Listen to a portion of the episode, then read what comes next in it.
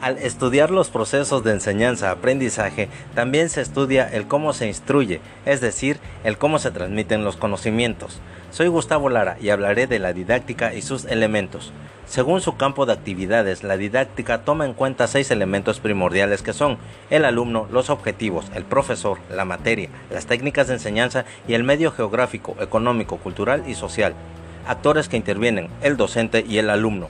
Objetivos educativos. La didáctica ofrece modelos descriptivos, explicativos e interpretativos generales aplicables a la enseñanza de cualquier materia y en cualquiera de las etapas o de los ámbitos educativos.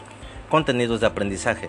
Los contenidos didácticos o educativos son los conocimientos, habilidades, destrezas y actitudes que los alumnos deben adquirir durante el proceso enseñanza-aprendizaje.